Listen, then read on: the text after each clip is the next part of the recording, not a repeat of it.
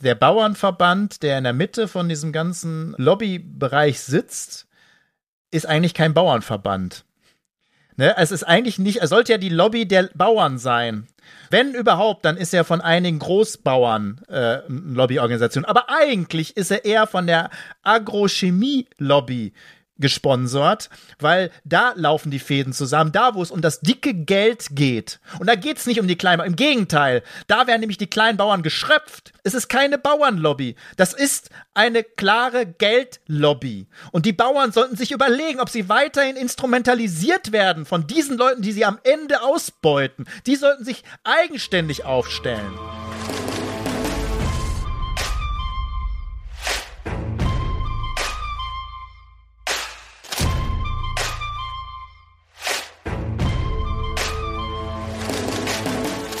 Herzlich willkommen bei unserer neuen Podcast-Folge Lobbyland. Das ist ein Buch, ein Podcast, eine Initiative gegen den Ausverkauf und die Demontage der Demokratie. Es geht um die Themen Lobbyismus, Transparenz, Korruption und Demokratie. Wir setzen sie in Beziehung zu den aktuellen Themen. Wann? Alle 14 Tage, mittwochs, wo? Überall, wo ihr Podcasts hört. Oder direkt unter www.lobbyland.de. Hallo, lieber Marco. Ein frohes neues Jahr wünsche ich dir, auch wenn es schon ein paar Tage alt ist. Ja, wünsche ich dir auch. Ja, schön. Wir sind zurück, sozusagen. Ja, wir sind zurück.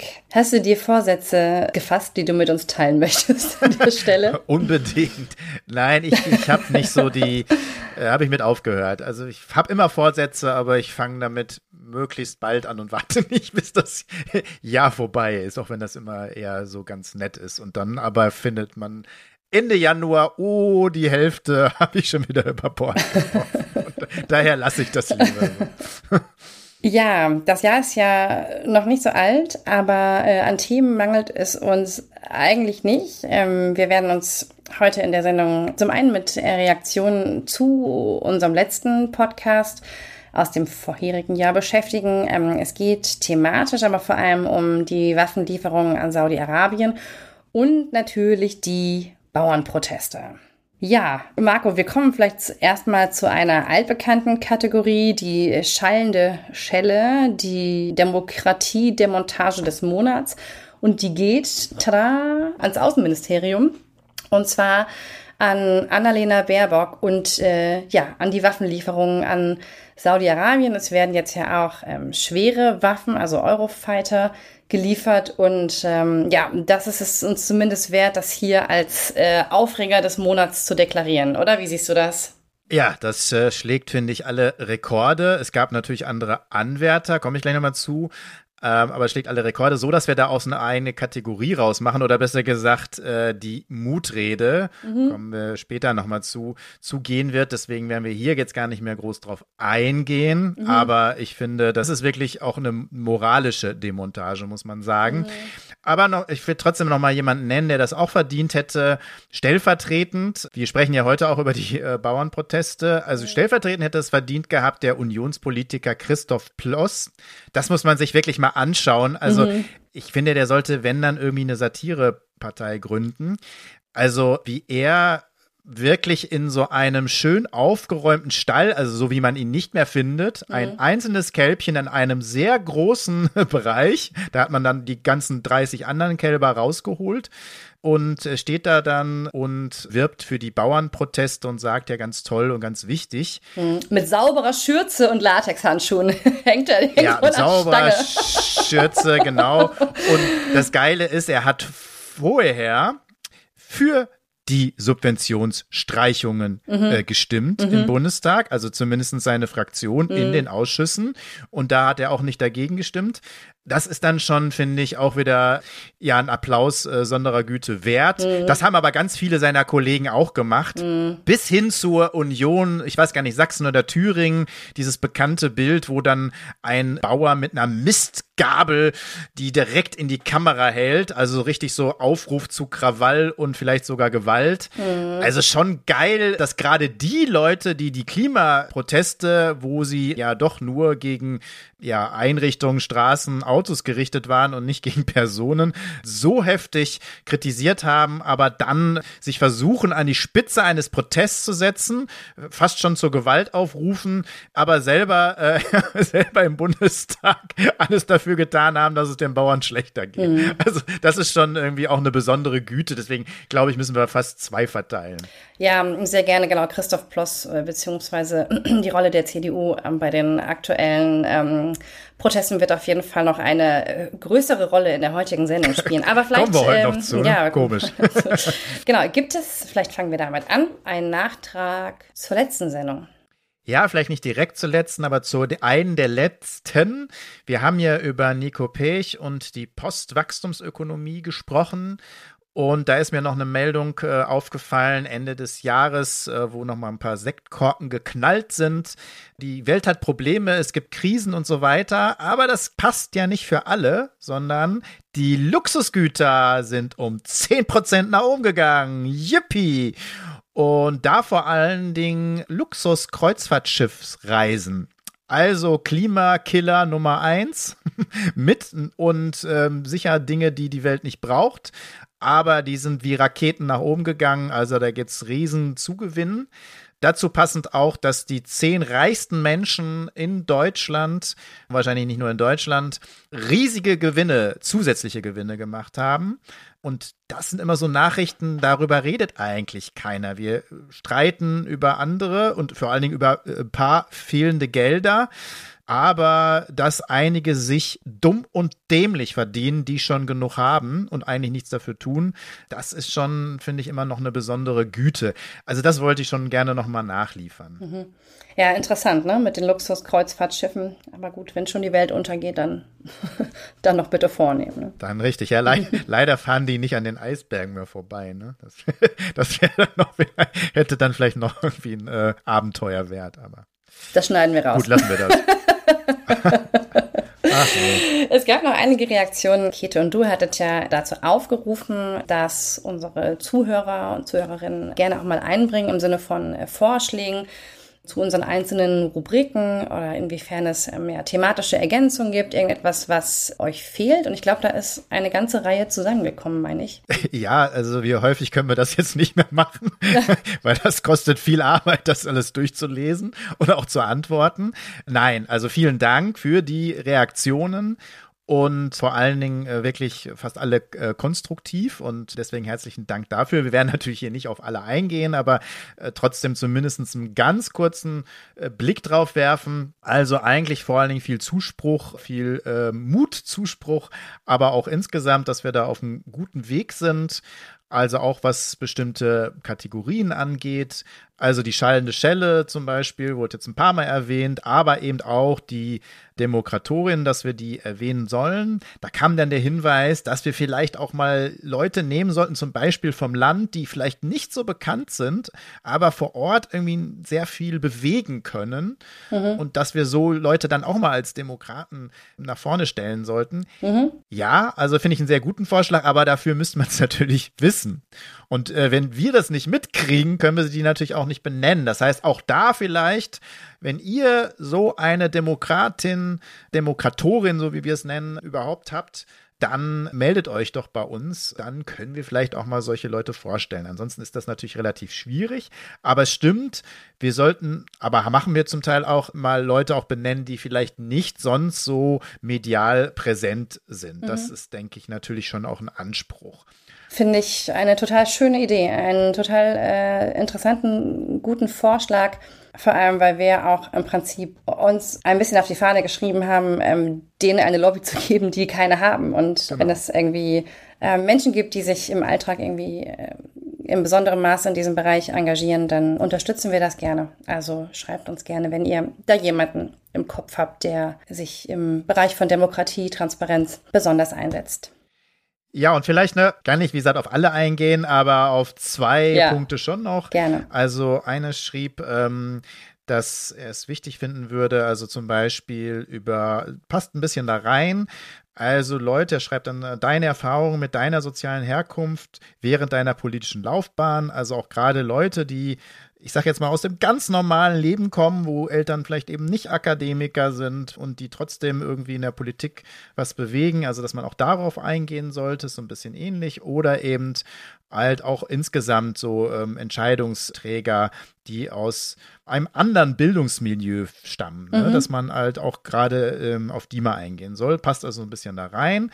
Also das denke ich, werden wir auf jeden Fall tun. Und dann auch nochmal zu unserer Wutrede, die wir jetzt eingeführt haben. Also auch da Zuspruch. Ein Hinweis, und äh, den nehmen wir auf jeden Fall auf, das doch eher Mutrede zu äh, benennen als Wutrede, finde ich richtig. Es ging auch nicht darum, jetzt irgendwie den Wutbürger zu spielen, sondern es war ja eine Anspielung auf Hassknecht und seine, seine Reden, seine Ausbrüche die ich ja auch gerne mal habe, ohne dass das irgendwo aufgenommen wird. Aber es stimmt, es müsste sozusagen immer den Switch kriegen, dass man ja eben nicht nur äh, konstruktiv wütend ist, sage ich mal, sondern auch sagt, wie es denn anders laufen kann und äh, mhm. äh, wem man denn da Mut machen kann. Und da fangen wir heute auch mit an. Ein Podcast macht Arbeit und kostet Zeit. Wir, also das Team der Initiative Lobbyland, machen das alles ehrenamtlich. Umso mehr freuen wir uns, wenn ihr sagt, hey, mehr davon. Falls ihr uns also unterstützen möchtet, macht Werbung für den Podcast, teilt ihn, bewertet ihn, kommentiert, hinterlasst ein Like oder abonniert uns, je nachdem auf welcher Plattform ihr euch befindet. Ihr wollt selbst bei uns aktiv werden und noch mehr unterstützen? Dann meldet euch bei team@lobbyland.de. Ja, wir haben ja im Prinzip gerade schon darüber gesprochen, dass unter dem Außenministerium von Annalena Baerbock jetzt Waffenlieferungen nach Saudi-Arabien getätigt werden. Interessanterweise hieß es im Koalitionsvertrag ja noch, wir erteilen keine Exportgenehmigung für Rüstungsgüter an Staaten, solange diese nachweislich unmittelbar am Jemenkrieg beteiligt sind. Aber was kümmert mich mein Geschwätz von gestern? Jetzt wurde das, glaube ich, ich weiß nicht, korrigiere mich bitte, so argumentiert, dass die Eurofighter nur in Anführungszeichen dem Abfangen von Raketen der Houthis dienen sollen. Aber ähm, also das ist, äh, also da muss man ja schon sehr naiv für sein, wenn man davon ausgeht, dass die Scheiß die nur zum Abfangen benutzen. Ach, das, ist, das, wissen wir ja, dass alle Waffenlieferungen nicht dazu benutzt werden, wie sie öffentlich deklariert werden. Mhm. Also das machen wir ja noch nicht mehr wir. Mhm. Also das ist, ähm, also das ist natürlich totaler Schwachsinn. Und ja, im Wahlkampf, das war eines der wichtigsten Wahlkampfthemen mhm. der Grünen. Und ich kenne die Wutreden der Grünen im Bundestag, als die große Koalition immer wieder überlegt hat und über Umwege dann doch Waffen an Saudi-Arabien geliefert hat. Und trotzdem war es dann am Ende ein Erfolg, dass in der Großen Koalition diese Waffenlieferungen an Saudi-Arabien eingestellt worden sind. Das muss man sich mal überlegen. Mhm. Und die Zukunftskoalition macht es jetzt aber anders. Aber da starte ich dann auch gleich mit der Mutrede. Ja, wir hatten ja schon zu Beginn darüber gesprochen, dass die schallende Schelle dieses Mal ans Außenministerium geht und an die Waffenlieferungen an Saudi-Arabien. Marco, wenn du dazu eine Rede im Bundestag halten würdest, was würdest du sagen? Ja, ich würde äh, natürlich nett das Publikum begrüßen, aber dann wäre äh, nichts mehr nett. Ich finde schon unglaublich, dass ausgerechnet eine Regierung mit grünem Einfluss und FDP und SPD, ausgerechnet diese Regierung Waffen, und zwar schwere Waffen, an Saudi-Arabien liefert. Dazu noch mal einen Schritt zurück. Saudi-Arabien, eine absolute Monarchie, eine Diktatur, geprägt vom Wahhabismus. Das ist so die fundamentalistischste Prägung des Islam. Täglich kommt es dort zu schwerwiegenden Menschenrechtsverletzungen. Regelmäßig werden Strafen wie Amputation, Steinigung, Auspeitschung und auch die Todesstrafe vollzogen. Und zwar gar nicht wegen irgendwelcher Verbrechen, sondern einfach nur, weil man zum Beispiel die falsche Sexualität auslebt, also die falsche aus deren Sicht. Saudi-Arabien kursiert auf den letzten Plätzen, was Frauenrechte, Meinungsfreiheit und überhaupt Freiheitsrechte angeht. Öffentliche Hinrichtungen, wie schon gesagt, stehen auf der Tagesordnung. Terrorcamps gibt es dort. Das sind genau solche Länder, wo normalerweise wir das rechtfertigen würden, dass wir da einmarschieren. Ich denke da an Afghanistan, ich denke da an den Irak. Aber Saudi-Arabien wurde schon immer hofiert, weil sie ja auch irgendwie Partner sind, auch in der medialen Berichterstattung. Da wird dann immer auch davon geredet, dass sie sich ja reformieren und dass das ja irgendwie besser wird. Ja, nichts, nichts davon kommt so wirklich an sondern ist eine brutale Kriegspartei, die Waffen natürlich zum Beispiel im Jemenkrieg einsetzt. Dort sterben täglich Zivilisten, auch Kinder, über die aber hier auch wenig berichtet wird. Da gucken wir schon weg. Aber jetzt auch noch dieses diktatorische Unrechtsregime mit schweren Waffen, mit Kampfflugzeugen zu beliefern, da fliegt mir wirklich das Blech weg. Und das dann auch noch zu begründen, moralisch, ja, aber dass die ja auch da Konflikte und Kriege führen gegen andere islamische Strömungen und das vielleicht dann irgendwie auch Israel zunutze kommen, also das ist wirklich unterste Schublade. Das ist keine Moral, das ist einfach nur schäbig. Und er ist recht schäbig von jemandem, der sagt, er vertritt eine feministische und moralische Außenpolitik. Also entweder verabschiedet man sich davon, dann aber auch bei allen anderen, oder man zieht diesen moralischen Kompass dann auch durch. Und es wird nicht besser, es wird kein Deut besser, wenn Habeck und Scholz natürlich dann der Außenministerin zur Seite springen und sagen, dass das schon ganz richtig ist. Also sorry, was machen wir denn dann für eine Außenpolitik? Sind wir dann auch die Knechte, wie das so schön genannt wird in anderen Ländern, sind wir dann die Knechte von Saudi-Arabien, von Diktatoren, von Menschenrechtsverletzungen? Das müsste man ja dann sagen. Jetzt kommen wir zum Mutteil. Weil genau das bestimmt, finde ich, keine Bundesregierung. Das muss der Bundestag bestimmen. Das heißt, werdet wach in diesem Bundestag und schiebt da einen Riegel vor. Macht mal einen moralischen Kompass, der dann universell ist. Der muss dann überall in der Außenpolitik angewandt werden, egal bei welchem Land. Und nicht nur bei Einzelnen, die man sich rauspickt, wie es einem gerade passt und weil man da vielleicht irgendeine Lobby bedienen möchte. Weil das steckt ja auch dahinter bei den ganzen Waffenlieferungen, was wir meistens vergessen. An kriegsführende Parteien, es recht an Diktaturen, dürfen jedenfalls keine Waffen geliefert werden. Insgesamt nicht. Ich bin sowieso für eine viel restriktivere Waffenpolitik. Und erst recht, finde ich, darf man das nicht kaufen. Man darf sozusagen hier Außenpolitik und Verteidigungspolitik nicht kaufen und auch äh, die Waffenexporte nicht, weil das nur eine Lobby stark macht, aber am Ende eher Unsicherheit bringt, eher noch mehr Tote bringt. Und das werden wir da ganz stark sehen in Saudi-Arabien. Und die gehen dann auf das Konto dieser Bundesregierung. Von daher wehrt euch im Bundestag und stimmt dagegen.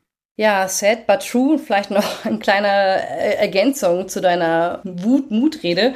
Im Koalitionsvertrag hieß es ja auch noch, wir erteilen keine Exportgenehmigungen für Rüstungsgüter an Staaten, solange diese nachweislich unmittelbar am Jemenkrieg beteiligt sind. Und es ist natürlich völlig absurd, das jetzt zu äh, verargumentieren mit, die Eurofighter sind nur dafür da, um Raketen abzufangen, ähm, der Houthis. Also es ist ja, das ist ja eine völlig, völlig absurde Darstellung.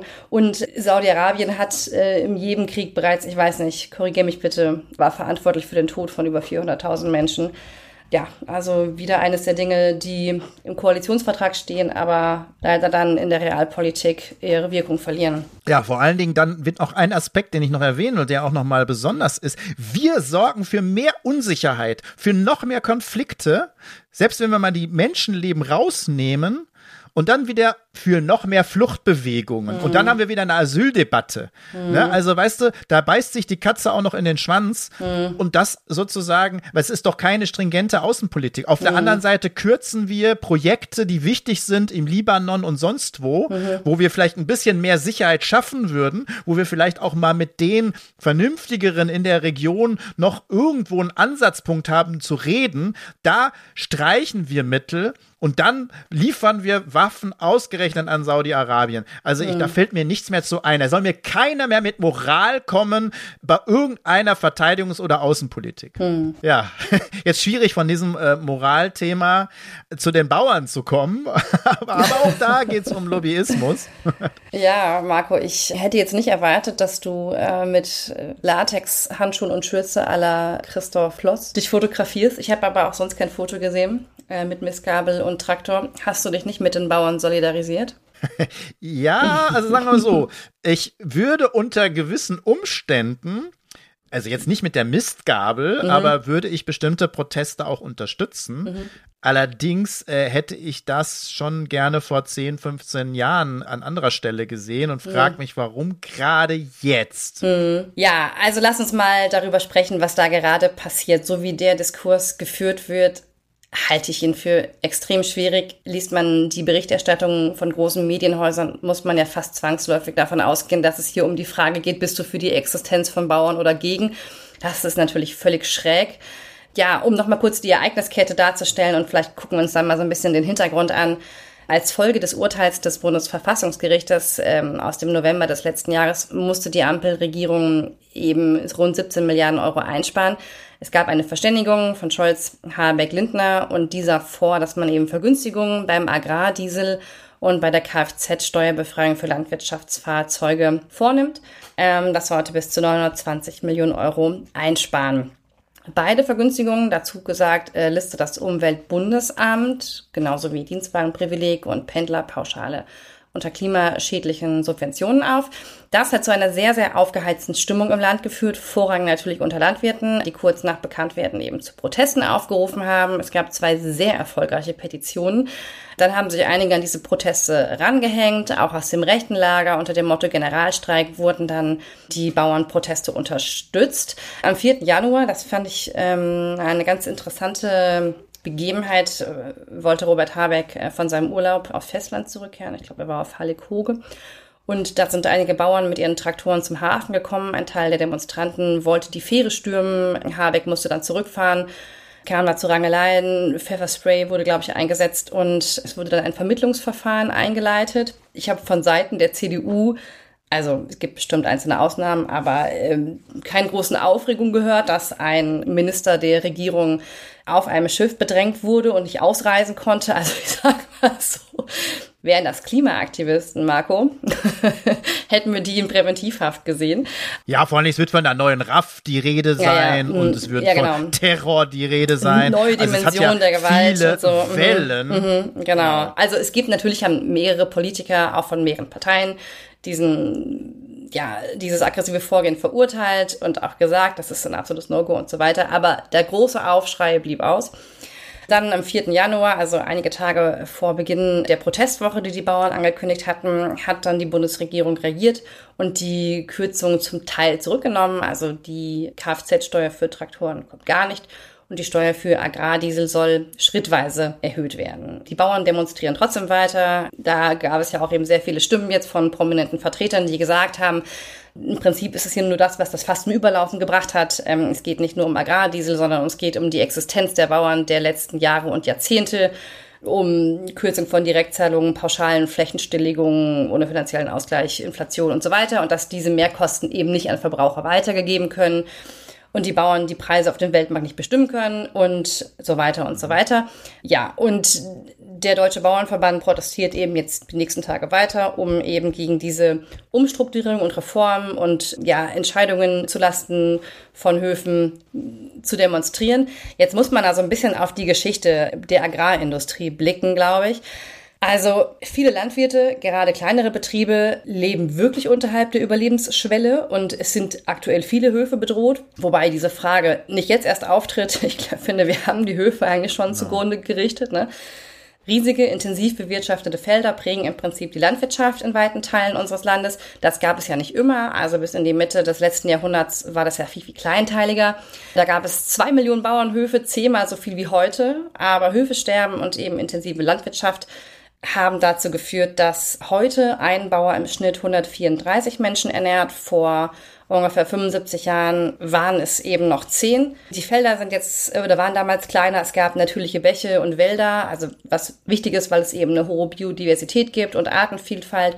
Dann kamen eben ab den 50er Jahren Bodenreformen, Hecken mussten weg, Bachläufe begradigt werden, Flächen wurden zusammengelegt, um im Prinzip zu einer hochertragreichen Agrarwirtschaft zu kommen. Und der Einsatz von Monokulturen, Millionen Pestiziden und Mineraldünger führten eben oder führten zu Umweltproblemen. 11 Prozent trägt die Landwirtschaft zu Treibhausemissionen bei und deshalb hat irgendwann die EU eingegriffen, um ihr Ziel eben dem Klimawandel zu stoppen, durch den Green Deal klimaneutral zu werden, gerecht zu werden. So, das bedeutete aber, die Landwirtschaft äh, musste sich ändern. Es wurden Milliarden Subventionen gefördert für Bauernhöfe und das große Problem ist da, dass die Förderung gekoppelt ist an die Größe des Betriebs. Und das heißt, aktuell ist es so, Es gibt 58 Milliarden Euro, die bekommen Europas Bauern pro Jahr. 6,7 davon gehen nach Deutschland, 4,8 als Flächenprämie, das heißt, ich glaube 280 pro Hektar ungefähr. 1,7 geht an den ländlichen Raum, zur Förderung des ländlichen Raums und nur ein ganz kleiner Teil fließt in Umweltmaßnahmen. Und von diesem Subventionssystem profitieren vor allem eben Bauern mit riesiger Fläche und intensiver Landwirtschaft. Mhm. Und ähm, die würde ich jetzt mal behaupten, da wird der Hof nicht zugrunde gehen, wenn die jetzt Agrardiesel ähm, zahlen müssen, ne? Oder wenn die Kfz-Steuer, äh, wenn sie die zahlen müssen. Aber es betrifft natürlich die kleinen Höfe und die sind natürlich in der Tat möglicherweise in ihrer Existenz bedroht. Ja, aber da lass uns mal einhaken. Ne? Genau das ist ja diese, diese Einordnung. Mhm. Und ähm, du hast ja die Differenzierung schon da ganz gut gebracht mit den Zahlen. Aber lass uns nochmal auf diese Proteste eingehen und die, die einhaken. Mhm. Also erstmal muss man sagen, natürlich sind Proteste immer gerechtfertigt. Wenn Leute protestieren wollen, weil sie sich ungerecht behandelt fühlen, dann müssen sie das tun. Das wird in Deutschland eigentlich viel zu wenig getan. Mhm. Ne? Also das will ich nur mal sagen. Äh, ich frage mich eher, wo die anderen alle sind, ne? mhm. ne? die auch ungerecht behandelt. Also die Pflege müsste eigentlich zum Beispiel jeden Tag auf die Straße gehen. Mhm. Mal sehen, was dann passiert. Allerdings, und das muss man schon sehen, da sehen wir schon wieder, wie stark die Lobby ist. Ich kenne sehr, sehr wenige Beispiele, wo es doch, ja, es gab ja jetzt nicht äh, jahrelang riesige Proteste, sondern es ist einmal hochgekocht und schon werden die Gesetze zum Teil zurückgenommen. Mhm. Das kenne ich fast nicht. Mhm. Ich war ja 19 Jahre im Bundestag. Ich habe selten erlebt, dass es draußen Proteste gab und die Politik sofort gesagt hat, oh, hups, da müssen wir was verändern. Ja, so, fand ich auch ne? Also das ist schon mal ein Fakt, den muss man sich schon mal angucken. Mhm. Das zweite ist, auch wenn es berechtigt ist, muss man sich mal angucken, wie denn äh, das zustande kam, weil ich erstmal es richtig finde, wenn Subventionen gekürzt werden. Erst recht Subventionen, die klimaschädlich und gesundheitsschädlich sind. Und davon haben wir 40 bis 60 Milliarden. Mhm. Das Problem ist aber, dass diese Bundesregierung jetzt diesen Weg gewählt hat, die Schuldenbremse nicht anzutasten und nur darüber zu gehen. Und dann auf der einen Seite die Lobby ist nämlich noch stärker, eben nicht das Dienstwagenprivileg angegriffen hat, sondern dann bei den Bauern mhm. gekürzt hat. So, ne? mhm. Und das ist so die Frage, warum ist da so eine Ungleichmäßigkeit? Mhm. Und das ist sozusagen der zweite Fakt. Und da finde ich, müsste man sich das eben genau angucken, so wie du das gemacht hast mit, mit den Zahlen. Und da muss man sagen, ja, Protest ist gerechtfertigt, mhm. aber immer noch die Frage, warum denn ausgerechnet da und warum nicht vorher, wie du das geschildert hast? Die mhm. Geschichte ist ja, die meisten Höfe sind gestorben vor 30, 20 Jahren. Wachse oder weiche ist die neoliberale Politik in Europa und Deutschland seit 20, 30 Jahren. Mhm. So, und da habe ich die Bauern nicht gesehen. Ich mhm. habe die 19 Jahre nicht gesehen mit den Traktoren. Warum sind sie da nicht vorgerollt? Und da gab es wirklich eine Menge Gesetze, auch Handelsabkommen, wo ich immer dachte, jetzt müssen die Bauern aufstehen. In Frankreich haben die das gemacht. In Frankreich gab es mehrere Aufstände, auch für Güteklasse von Nahrungsmitteln und so weiter. Wo waren da unsere Bauern? Wo war der Bauer? Bauernverband da vor allen Dingen. Wir haben 80 Prozent des Gemüseanbaus haben wir nicht in Deutschland, haben wir ausgelagert. Mhm. Wo waren denn da die Bauern? Das muss man ja auch mal sagen. Die Hälfte der Landfläche in Deutschland wird bestellt von der Agrarwirtschaft. Mhm. 50 Prozent. Davon die Hälfte ist nur für Tierfutter. Mhm. Nur für Tierfutter. Gemüse bauen wir fast gar nicht mehr an. Mhm. Wenn wir wirklich um, um die Lebensmittel uns Sorgen machen würden, um die Qualität der Lebensmittel und so weiter, dann hätten wir schon längst einen riesen Aufstand haben müssen. Mhm. Nicht nur von den Bauern, sondern insgesamt. Den gab es aber nicht.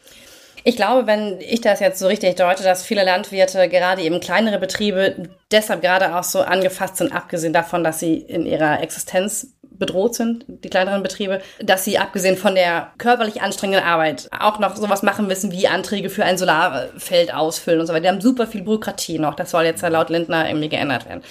Äh, noch super viel Bürokratie am Hals. Sie fühlen sich oft als die Schuldigen ähm, werden mit dem Vorwurf konfrontiert, ihr bekommt ja schon genug Subventionen. Aber was mir irgendwie fehlt in der Debatte, auch im Prinzip auf Seiten der Bauern ist, die Hintergründe dieser Agrarpolitik mal zu, zu durchleuchten. Also wer möchte denn eigentlich die Reformen in der Agrarpolitik verhindern? Also es gibt ja total viele Ansätze, auch in den letzten Jahren schon, dass man eben nicht mehr für klimaschädliche Subventionen Bauernhöfe unterstützt, sondern eben für klimafreundliche Maßnahmen. Also andere, ein anderes Wirtschaften, genau. andere Tierhaltung und so weiter subventioniert.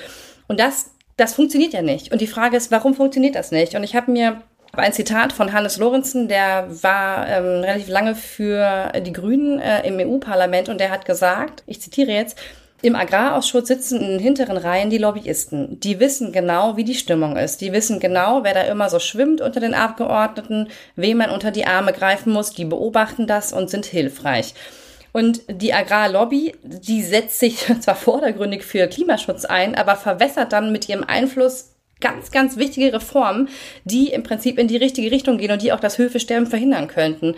Jetzt muss man sich mal anschauen, wer ist denn diese Agrarlobby? Das ist ja jetzt so ein ziemlich diffuser Begriff. Und da mhm. haben sich im Auftrag des NABU-Wissenschaftler der Uni Bremen ähm, das mal näher angeschaut. Das war übrigens gar nicht so einfach, da zu durchblicken, was das für ein Netzwerk ist. Und das Ergebnis war, es ist ein, ein riesiges, mächtiges Netzwerk im Agrarsektor.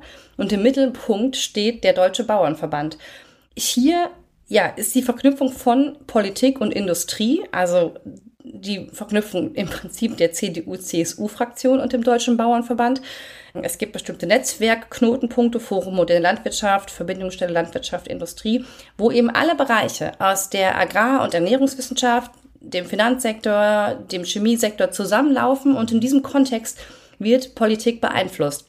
Und auffallend ist, dass der Deutsche Bauernverband eben intensive Kontakte zu denen pflegt, die indirekt von den Milliarden profitieren. Zum Beispiel über den Verkauf von Dünger, über den Verkauf von Pestiziden und anderen Betriebsmitteln an Landwirte. Glyphosat. Ja, genau, genau. Und wenn wir da an den Green Deal denken in Europa, also den könnte man jetzt nochmal drei eigene Sendungen über den machen, dann haben wir aber hier Strukturen, die dem entgegenstehen. Und das sind nämlich Strukturen, die aufgrund von ja, Unternehmen gemacht worden sind, die bei diesem Green Deal verlieren würden. Und ja, die Subventionen fließen eben auch, und das ist ein zweiter Punkt, in den Export von Agrarprodukten.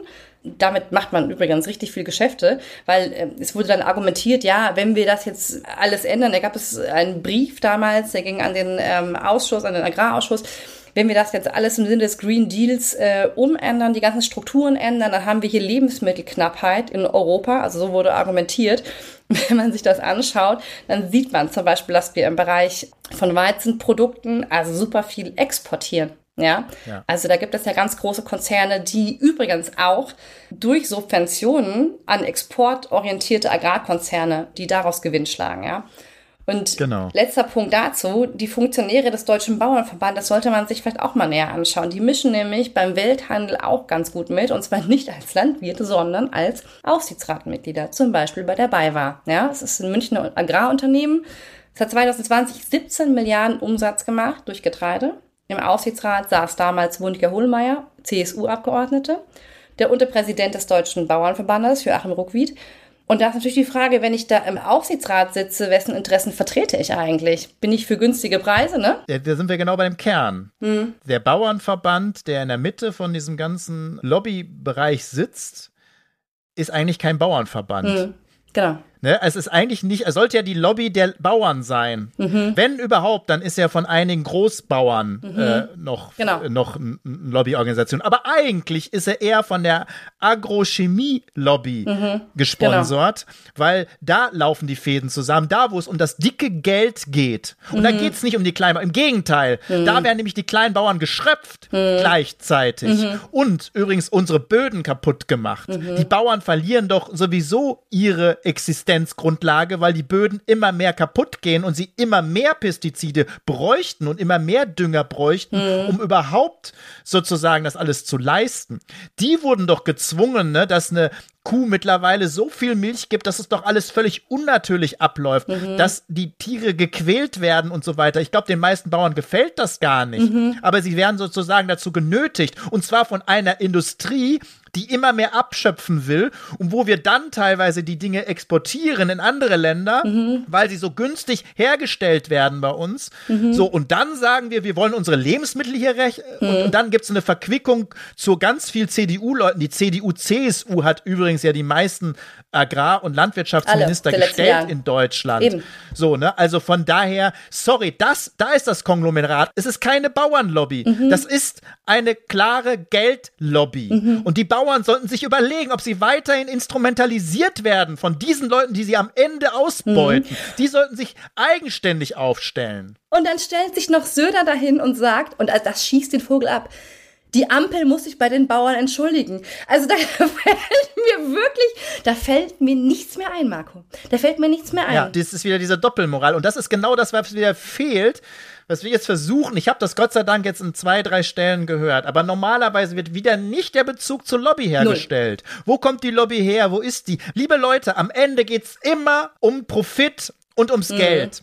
Und das muss man sich immer anschauen. Bei allen politischen Entscheidungen, bei allen Protesten und so weiter. Am Ende geht es ums liebe Geld. Mhm. Und zwar jetzt nicht von einigen armen Bauern, sondern am Ende geht es um, um das Geld von, von einigen großen Profitakteuren, mhm. die sozusagen natürlich nicht wollen, dass das alles grüner, nachhaltiger wird und dass die Kleinbauern da mhm. verdienen, sondern die wollen den Rahmen weiter abschöpfen mhm. äh, in hohen Margen. Und das ist eigentlich der Punkt, den man sich anschaut anschauen muss bei den genau. ganzen Protesten. Und wie gesagt, deswegen nicht instrumentalisieren lassen. Genau. Und das alles, was wir gerade besprochen haben, hat ein viel, viel höheres Potenzial für Höfesterben als der Agrardiesel, ja. ja. Und eigentlich muss man sich auch mal fragen, das würde jetzt vielleicht so ein bisschen den Rahmen der Sendung sprengen. Und wir haben auch schon letztes Jahr mal darüber gesprochen, wieso sind eigentlich die Supermärkte die lachenden Dritten, ne? die, die, vom, ja. die von dem Ganzen noch profitieren. Die die Preise diktieren teilweise. Die die Preise diktieren, die sollte man im Prinzip belasten. Da können auch ein paar Traktoren hm. mal vorfahren, ja. weil die bestimmen natürlich Dumpingpreise und so weiter. Und dann könnte man mhm. fast sogar noch einen Schritt weitergehen. Das machen wir aber nochmal. Wir werden äh, im Februar zwei Sendungen zu Böden, Landwirtschaft, Lobby und den Auswirkungen machen. Das heißt, wir vertiefen das alles nochmal, weil das ist sozusagen ein sehr, sehr wichtiges Thema, was die Zukunft angeht. Böden natürlich mhm. auch wegen Klimawandel, aber natürlich auch aus Ausbeutung, weil wir müssen nämlich noch einen Schritt weiter gehen. Wir sind nämlich Jetzt gibt es natürlich in Deutschland immer mehr Menschen, die können sich es auch nicht leisten, teurere Lebensmittel. Gar keine Frage. Ne? Das ist auch nochmal ein Sonderthema. Aber Generell sind die Deutschen diejenigen in Europa, die am wenigsten bereit sind, Geld für gute Nahrungsmittel auszugeben. Das heißt, wir wollen ja diese Dumpingpreise, die viele Discounter und so weiter diktieren, aber natürlich leiden am Ende die Bauern drunter. Es leiden mhm. aber insgesamt die Menschen drunter, weil dann kriegst du natürlich auch nur Shit. Ne, dann kriegst du keine guten mhm. Nahrungsmittel oder du beutest die Böden aus bis zum geht nicht mehr. Du quälst die Tiere bis zum geht nicht mehr, um alles rauszuholen. Also auch mhm. darüber müsste man eigentlich reden. Das ist natürlich das Gegenteil von nachhaltig. Mhm. Und da haben, haben wir alle dann einen Anteil dran in Deutschland. Wie gesagt, es gibt genug Leute, die sich das auch nicht mehr leisten können. Aber es gibt auch genug, die ich sehe mit den dicken Sportwagen und dann aber bei den Billig-Discountern sich die Taschen voll zu machen. Mit, natürlich mit Produkten Produkten, die nichts kosten oder wenig kosten und die natürlich nicht dazu führen, dass die Bauern ein gutes Auskommen haben. Hm. Ja. Ja. Am Ende landen wir doch wieder bei der Lobby. Vielleicht noch ein Stichwort, weil das ja. vielleicht auch nochmal interessant ist. Ich habe die Handelsabkommen mal angesprochen. Im Augenblick wird nämlich eins verhandelt, Mercosur, das ist mit Südamerika. Auch diese mhm. Handelsabkommen, die wir immer in der letzten Zeit freundlich überall unterschrieben haben. Es gab mal Protest bei mhm. CETA und TTIP, ist schon fast mhm. wieder vergessen. Aber diese Handelsabkommen führen auch häufig dazu, dass Dumpingpreise genommen werden, dass große Konzerne, Multikonzerne wie die Nahrungsmittelkonzerne schalten und walten können, wie sie wollen. Und am Ende, mhm. gerade die Kleinbauern, auch in allen anderen Ländern, also auch die, die da sozusagen auf der anderen Seite unterschreiben, die Dummen sind. Und demokratisch ja. kannst du es nicht mehr ändern. Auch das wäre mhm. sowas, wo die Traktoren vorfahren würden. Und dann mhm. würde ich auch mit dem Fahrrad oder sonst wie im Gefährt mitfahren mit den Traktoren. Das ist ein Versprechen. Übrigens, äh, letzter Fun Fact am Rande, Joachim Ruckwied, der Präsident des Deutschen Bauernverbandes, sitzt äh, nicht nur bei BayWa im Vorstand, also das ist dieses Agrarunternehmen aus München, äh, das äh, da so einen enormen Umsatz beim Getreide gemacht hat. Er sitzt auch bei Südzucker im Aufsichtsrat. Da verdient er, also man weiß es ja nicht ganz genau, aber ungefähr 60.000 Euro im Jahr Gibt er das Geld dann eigentlich dem Bauernverband? Bleibt das in äh, privater Hand? Also das ist ja auch nochmal so ein ganz eigener Bereich von Lobbyismus, dem man sich ja auch mal in einer der Sendungen näher widmen müsste. Also nicht nur ja. Lobbyismus innerhalb von Politik, sondern auch in diesen Bereichen von Verbänden. In dem Bereich ist es sogar schon so, also ich habe ja häufig davon gesprochen, dass Abgeordnete zu Lobbyisten werden, während ihrer Amtszeit schon und habe sie Lobbytarier genannt. In dem Bereich ist es sogar schon so, dass Lobbyisten, die schon Lobbyisten sind, Bundestagsabgeordnete werden oder Landtagsabgeordnete werden oder Europaabgeordnete mhm. werden und dann sozusagen einfach natürlich in dem Ausschuss, wo es darum geht, äh, weitermachen. Und das ist genau das, was unterbunden werden muss. Ne? Also das ist ein absolutes No-Go. Wenn ihr dafür einen Begriff habt, dann schreibt uns den nochmal. wir suchen noch. genau, da suchen wir noch, aber das ist wirklich ein No-Go. Ja, wir haben versucht, ein bisschen mal deutlich zu machen, dass man einerseits die Proteste verstehen kann. Und auch unterstützen kann, das kann man durchaus tun. Ja, aber der Adressat vielleicht nicht der ganz richtige mhm. ist oder zumindest nicht der alleinige ist und man an vielen anderen Stellen vielleicht noch viel eher demonstrieren müsste, mhm. was eben nicht passiert ist, aber vielleicht mal passieren äh, sollte. Und nochmal, löst euch vom Bauernverband. Das wird euch nur schaden, zumindest den kleineren und ähm, den großen tun ein paar Euro, ja, es sind ein paar Euro mehr, äh, nicht weh, die an Subventionen gestrichen werden, sondern das ist, wenn dann sozusagen natürlich den kleineren, die, von denen es gar nicht mehr so viele gibt. In diesem Gut, Sinne. In diesem Sinne. Gehabt euch wohl und bis zur nächsten Sendung. Und wie gesagt, übernächste Sendung dann mehr zu dem Thema. Nächste Sendung geht es auch um ein strittiges Thema. Wir hatten heute schon die Waffenlieferungen. Äh, geht es um Verteidigung und Rüstungslobby. Auch natürlich sehr spannend. Also, bis dann. Bis dann. Tschüss.